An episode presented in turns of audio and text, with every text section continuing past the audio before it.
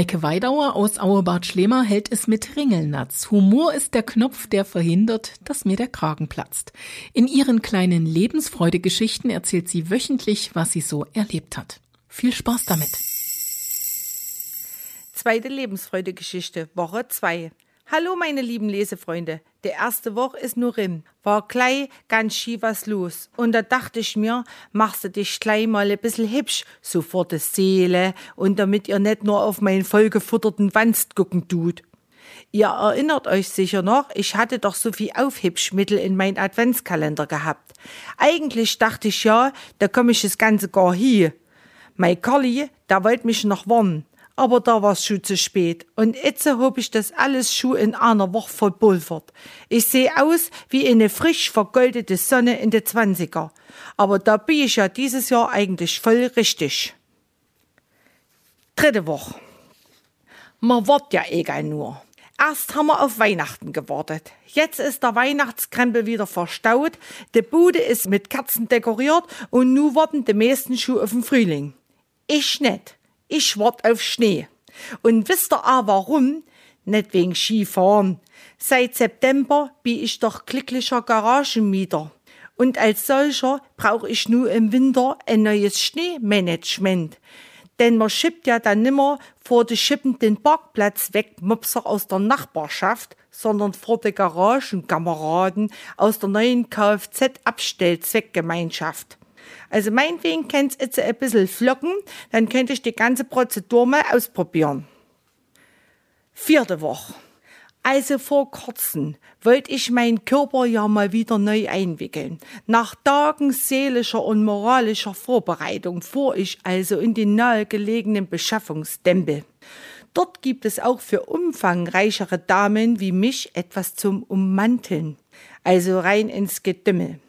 Ein bisschen butsch komme ich mir da schon immer vor, zwischen den Damen, die bedächtig herumstolzieren, während die begleitenden Herren geduldig warten, wenn sie nicht gerade fachmännisch mitreden. Beides ist mir nicht. Aber ich wurde fündig. Das Objekt der Begierde war ein graues Shirt. Okay, dachte ich. Ist hübsch mit der Glitzerschrift in Englisch. Voll in, sozusagen. Also habe ich sie mal anprobiert. Frisch gewacht. Aber dann guck ich in den Spiegel und auf meinem XXL-Busen steht Enjoy the little things. Hä? Geht das für einen Leser? Geht es für mich? Spinnen die? Ich bin doch keine Mogelpackung. Aber wenn ich so weiterdenke, fällt mir schon ein Leitungsstück ein, wo dieser Spruch gut platziert wäre. Stimmt's, Mädels? Fünfte Woche. Wisst ihr was? Bisher dachte ich immer, dass die heutige Jugend so beschäftigt ist mit dem sozialen digitalen Austausch, dass die net einmal merken täten, wenn unter eins im Nachbarzimmer ein Herzinfarkt hätte oder bei der Hausarbeit von der Leiter segeln tät. Das Plumpsen täten die besser aus der GPA-Box net übertönen. Aber jetzt äh, habe ich wieder Hoffnung denn mit der Mutti-Zettelzeit nach dem 16. Geburtstag steigt nicht nur das Wohlverhalten, umso mehr es wieder gegens Wochenende geht, nein, auch das Kommunikationsaufkommen mit den Silbertalern von der Wohnzimmercouch wird angekurbelt. Und wenn du dann auf die Frage, darf ich Samstag in de Disco, ein bissel die Antworten auszögerst, kommst du richtig zu was. Denn in der Zeit bist du safe, sozusagen. Da kannst du im Zweifelsfall sogar mal auf die Leiter steigen. Bloß überleben solltest du halt den Sturz und verhandlungsfähig bleiben. Und am Sonntagvormittag sollte man besser nicht lebensgefährliches veranstalten, denn da schlummert die Jugend. Und dann sehen sie wieder so süß aus, als wie wo sie grad geschlüpft waren. Sechste Woche. Buh! Das war vielleicht ne Woche. Am Dienstag dachte ich, ob die alle einen Schatten haben, beschweren sich über die paar Zentimeter Schnee. Naja, mir hat's gefallen, auch ohne Garagenschiebereinsatz. Apropos Schatten. Ich fahr ja bald auf Kur. Da hat man ja total enge Terminketten. Und das geht schon vorher los. Eine Zettelwirtschaft jagt der nächste. Also entweder krieg ich noch eine Sekretärin dazu oder ich bleib da. Naja, wenn der Spaß einmal angemeldet ist, dann lasse ich mir das halt auch nicht durch den Lappen gehen. Und weil ich mir ja an nicht nachsagen lassen will, bin ich wieder einmal in mein Beschaffungsdempel gewackelt. Wegen e schwarzen Schlüpper vor de Moorbackungen. Aber die waren alle viel zu hübsch, um sich da damit im Schlamm zu suhlen. Und kurzerhand habe ich dann ein rotes Negligé eingekauft. Damit bin ich zumindest vor der Kurschattenanwendung schon mal passend angezogen. Siebte Woche. Ich hab ja seit geraumer Zeit so ein Lockenmachtding fehn. Den gerade in der Sabinewoche in Betrieb zu nehmen, war net so die klügste Synapsenbildung der Woche. Eigentlich bin ich ja so der Typ, Haare waschen, trocknen lassen und fort. Mit fortschreitendem Alter habe ich für mich die Notwendigkeit des Informbringens der Haare entdeckt. Früher dachte ich ja immer, das machen nur die feinen älteren Damen. Wisst ihr, solche, die mit der Stielkammspitze die grau-blau gefärbten Locken zurechtstochern. Der Mund genauso spitz wie der Kamm. Na ja, na ja, so weit ist es bei mir glücklicherweise noch nicht, obwohl eine spitze Zunge hab ich auch, sagen sie. Stochern tue ich also noch nicht. Aber ein bisschen hübsch locken wollte ich das zur Verfügung stehende Haarmaterial schon. Und man will ja schließlich vorbereitet sein, wenn der schöne Prinz auf dem weißen Gaul herbeigeritten kommt. Bloß das hat der Sabine nicht gefallen. Die hat so einen Wind gemacht, dass ich aussah wie vom Blitzknaller getroffen. Und nun war das wieder nicht mit den Prinzen. Achte Woche. Oh, kennt ihr das? So Lieder, da kommst du gleich in so eine ganz bestimmte Stimmung. Ne, nicht, was ihr schon wieder denkt. Ich mein die, ich grins heut im Kreis, auch wenn der Tag ist, eine Scheißstimmung. Mich inspirieren ja da oft die Lieder aus meiner Studentenzeit. Wenn ich mich da nicht gerade in irgendeinem Bluesstempel rumgetrieben hab, begleitete ich meine Freundin zur Geschlechteranbahnung in die Stadtcafébar. Und zu allem, was da aus den Boxen kam, tanzten mir bis die Füße glühten. Manchmal auch zu grenzwertiger Musik aus der Richtung Verdammt von Wolfgang Ziegler. Und heute, da bin ich dazu im Auto rhythmisch mit den Füßchen. Dann stelle ich mir vor, wie die heutige Jugend später mit Ü50 die Musik aus ihrer Zeit hört. Die ausgeleierten Ohrlöcher, die schaukeln dann zu, ich gehe mit meinen Pff, ups, in Club oder auf meinem Sofa liegt eine Leiche und überhaupt so piep, piep, piep Deutsch-Rap. Und was hören dann deren Kinder überhaupt? Ups, was hört mein Irrchen aus dem Kinderzimmer?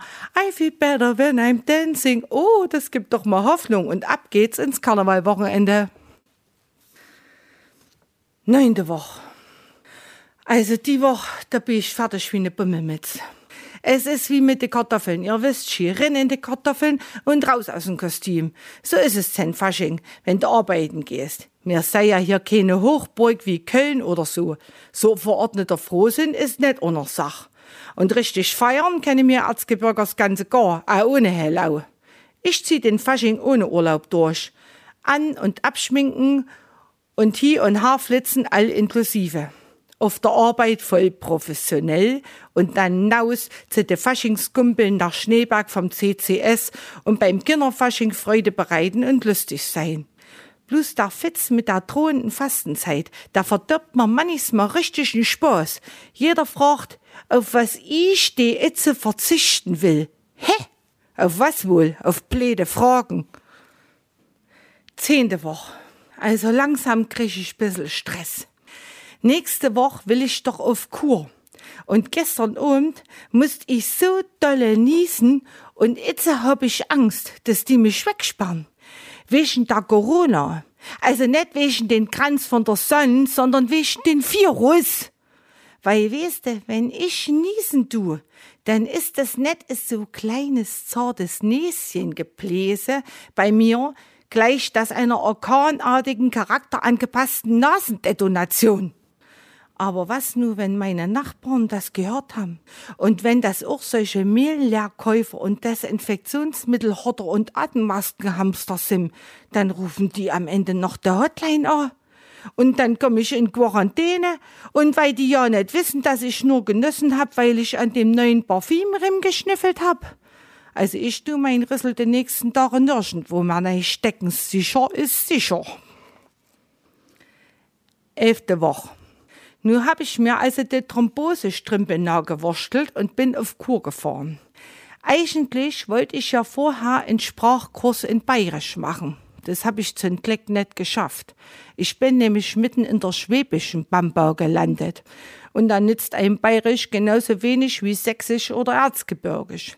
Jetzt lautet mein Beschluss, für das erzgebirgische Outing auf einen geeigneten Zeitpunkt zu warten. Unterwegs war mir schon mal ein bisschen komisch. Aus einem Wald, da kamen Männer mit weißen Gewändern mit Kapuzen wie vom Kuckucksklan. Na gut, meine vorerst letzte Begegnung mit männlichen Wesen für die nächsten drei Wochen. Oh je, so war das nicht geplant und mein schönes rotes Negligé. So ist es nun, wenn man vielleicht als Frau in der Mitte des Lebens angekommen ist. Da fährst du zur Kur, um einen Delfin zu töpfern, wie bei Fuck you Goethe.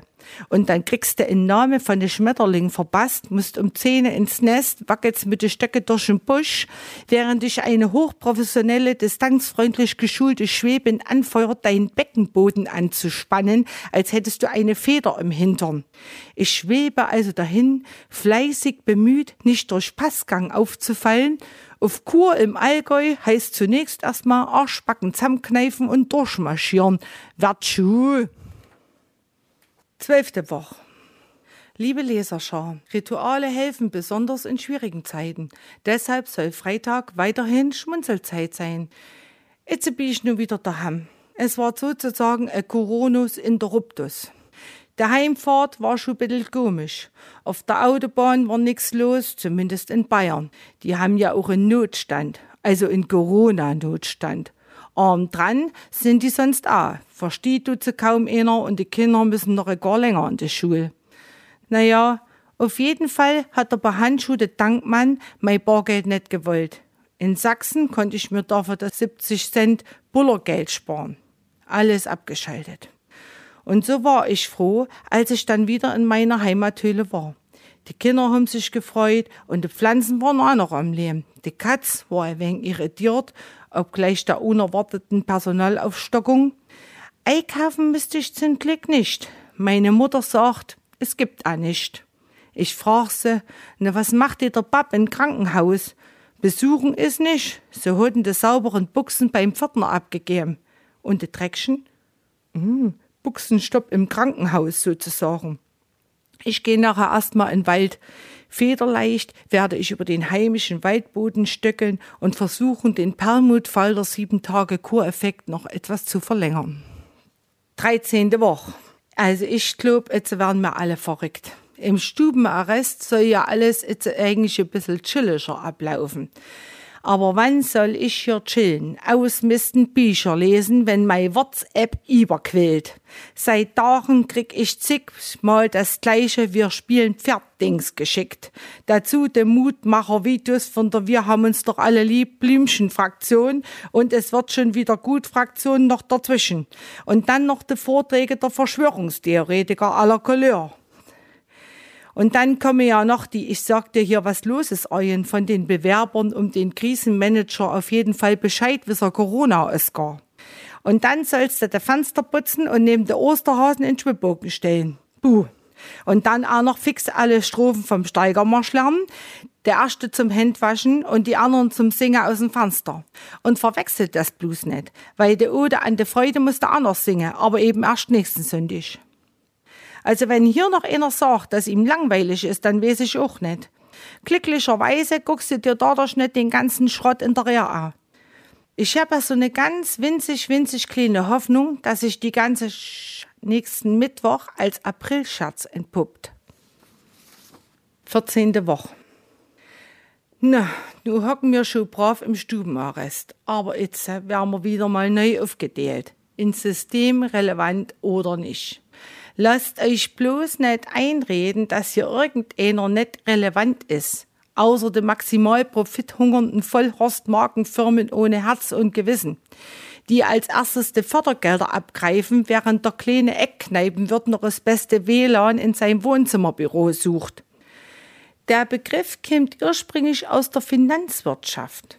Aus meiner Sicht ist das alleine ein Grund, damit nicht zu hantieren. Jeder Mensch ist als Teil der Menschheitsgesellschaft systemrelevant. Teile und Tasche, nicht mit mir. Und jetzt nehme ich meine nordischen Spazierstöcke und tu mich systemrelevant abreagieren beim Stöckeln durch den Wald. Im Übrigen ist in jedem Bundesland was anderes systemrelevant. In Bayern zum Beispiel, da darfst du dir noch ein Gewehr kaufen, aber kein Drahtesel. Da könnte ich gleich weiterdenken. Wenn wir dann irgendwann alle wieder raus dürfen, dann erkennt sich doch keiner mehr. Wir sehen dann zöttlich aus wie de Bären, stinken wie de Älteste und mit den langen Nägeln könnt man jeder Sensenexe Konkurrenz machen. Und da bin ich fei so froh, dass ich dann in unseren schönen erzgebirgischen Wald stöckeln tu. 15. Woche. Die ganze der Hamklugerei geht ein schon langsam auf den Senkel aber es hat auch sein Gutes. Meine Teenager-Tochter zum Beispiel redet in Ermangelung anderer menschlicher Direktgesprächspartner jetzt mehr mit mir als vorher in einem halben Jahr. Wir gucken auch fast nicht in der Real, weil da regt man sich ja bloß auf. Wir sitzen in der Küche, hören Musik und quatschen. Und so kennt sie jetzt schon eine Menge Anekdoten aus meinem Leben, natürlich altersgerecht aufbereitet. Aber manche Leid werden jetzt putzig, die gucken in Kaufland hinter ihren Mundschutz, es so grimmig dreien, da traust du dir gleich gar nicht nach dem Klopapier zu illern. Das will nämlich geübt sein, vermummt sein und trotzdem freundlich auszusehen. Tja. Und ist euch mal aufgefallen, was man der wegen von Dreck macht, wenn man so viel daheim ist? Überall liegen die Maunzeln drin aber da weiß ich mir zu helfen. Ich setz einfach mein Brillnet auf und schuh ist es wieder Ski.